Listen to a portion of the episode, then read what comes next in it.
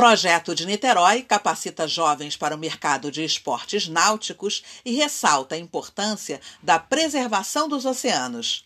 Vencedora do Prêmio Firjan Ambiental 2020, a ação é fruto de parceria da Ende Brasil com o Instituto Rumo Náutico Projeto Grael.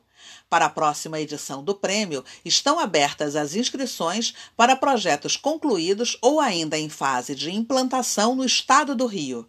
Pelo link neste boletim, leia mais sobre o prêmio e saiba como inscrever seu projeto no site da Firjan.